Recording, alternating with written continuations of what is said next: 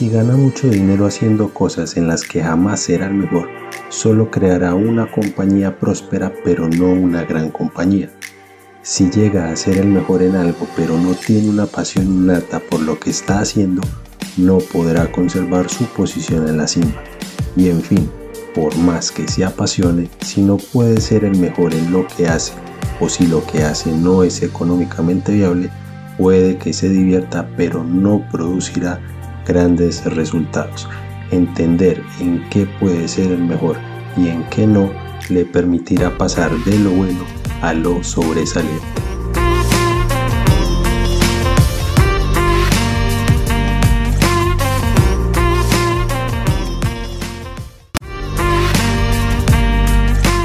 Bienvenidos a un episodio más de Sinapsis Emprendedora. Qué bueno estar con ustedes nuevamente en este podcast y espero que el día de hoy saquemos un aprendizaje brutal. En este episodio vamos a hablar sobre el concepto del erizo. El concepto del erizo pues básicamente viene de una fábula por un psicólogo y politólogo de Letonia, Isaiah Berlin.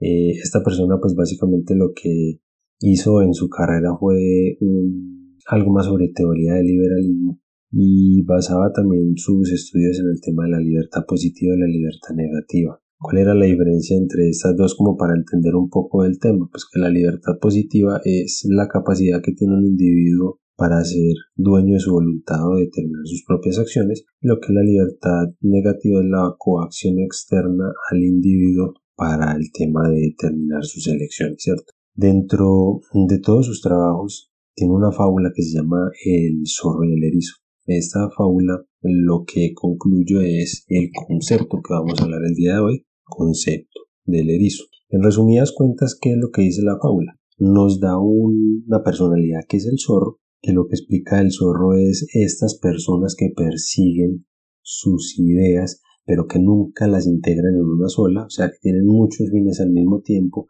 desean muchas cosas, pero nunca concluyen ni una sola de la mejor manera. Y lo que son los erizos, que son estas personas que simplifican un mundo complejo en una sola idea. Son estas personas que se especializan en una sola área y se vuelven mejores en esta cada vez más, a diferencia del zorro que en ocasiones no pueden volverse ni buenos en una sola. ¿Qué es lo que hay que entender para este episodio? Que somos buenos en algo pero esto no significa que seamos sobresalientes. Y el concepto del erizo busca es volvernos sobresalientes en un área específica, no buenos en cientos de áreas. Para esto vamos a poner un ejemplo. Tenemos dos trabajadores, Pedro y Juan. Ambos quieren un mejor cargo en su trabajo, ¿cierto? Resulta que Pedro es el zorro y Juan es el erizo. Pedro lo que hace es impresionar a su jefe realizando varias actividades a la vez.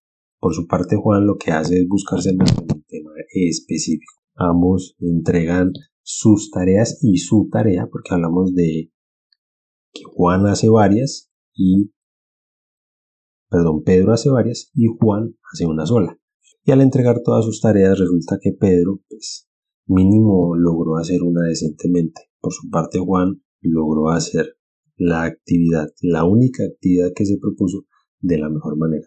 ¿Quién en este caso obtuvo el ascenso en su trabajo? Juan. ¿Por qué?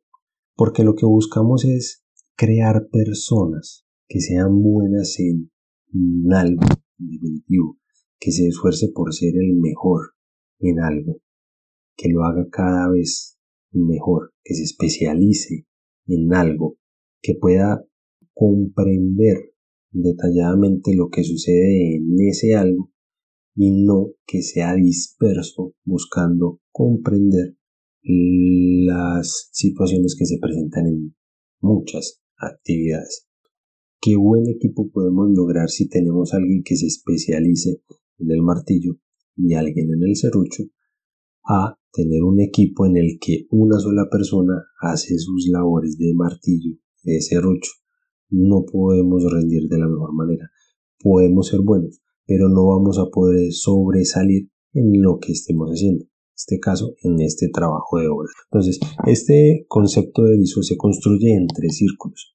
Estos tres círculos lo que ayudan es a definir, a definir en sí una simple comprensión de nuestra realidad. No es una simple estrategia.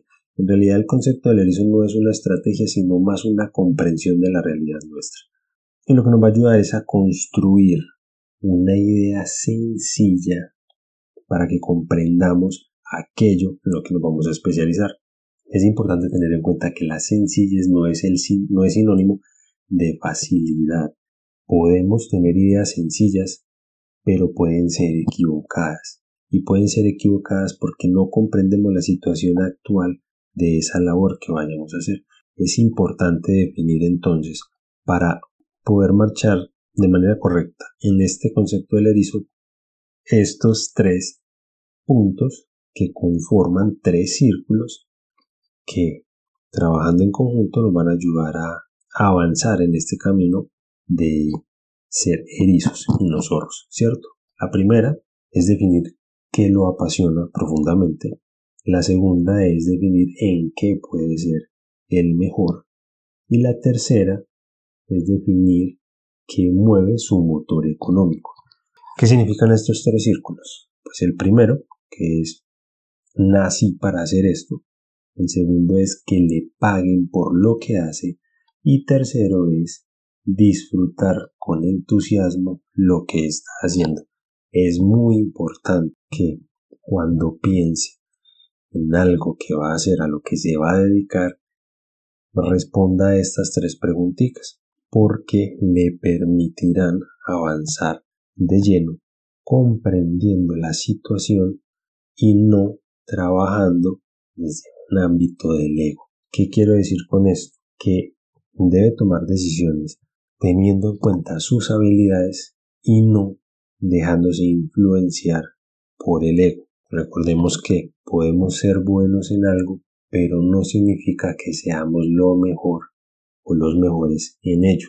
Entonces este concepto de erizo lo que concluye es entender en qué puedo ser el mejor y en qué no. Entender cuáles son mis habilidades y que estas habilidades me lleguen a ser mejor en lo que estamos haciendo y no permitir que el ego sea quien hable. Es comprender y determinar lo que vamos a emprender por sus habilidades y no por el ego. Las compañías que pasan, ese es un dato muy importante, las compañías que pasan de buenas a sobresalientes han tardado un promedio de cuatro años en aclarar su pasión. ¿Qué significa esto? No se apresure ni crea que su pasión será encontrada de la noche a la mañana.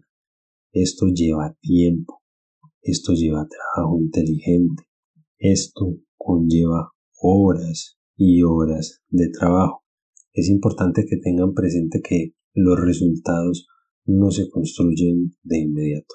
Es más, esta tarde hablaba con un amigo y hablábamos de un ejemplo piensa en, en árboles frutales, ¿cierto? Resulta que hay árboles frutales que dan su fruto mucho más rápido. Supongamos que estos árboles son los objetivos específicos de su meta. Y hay unos árboles que tardan mucho más en dar fruto. Estos árboles que en el camino a su meta suele ser uno, dos, no son muchos y tardan mucho más en dar un resultado. Estos árboles pueden ser los objetivos o el objetivo principal de la meta o de lo que usted desea convertirse el mejor. Entonces es importante diferenciar que van a haber momentos en los que obtengamos frutos muy rápido, pero el fruto mayor es el que más tarda, el que más conlleva de paciencia. Es importante entender que en este mundo de inmediatez debemos aprender a separar que lo que de verdad importa para cada uno lleva tiempo y que necesita de una comprensión para poder llegar hasta allí. Este concepto en realidad nos va a ayudar a responder preguntas muy básicas, pero que nos van a, dar ese punto de comprensión de esa realidad, de la situación actual nuestra, de dónde queremos ir y si a dónde queremos ir, esas actividades que vamos a realizar para llegar allí nos apasionan, nos entusiasman y nos hacen sentir felices, positivos. Gracias por compartir con nosotros de este tercer episodio. Si tienes un concepto o teoría del que quieras hablar y aprender con nosotros, déjanoslo en los comentarios y en los próximos episodios estaremos hablando de ellos. Gracias y hasta la próxima.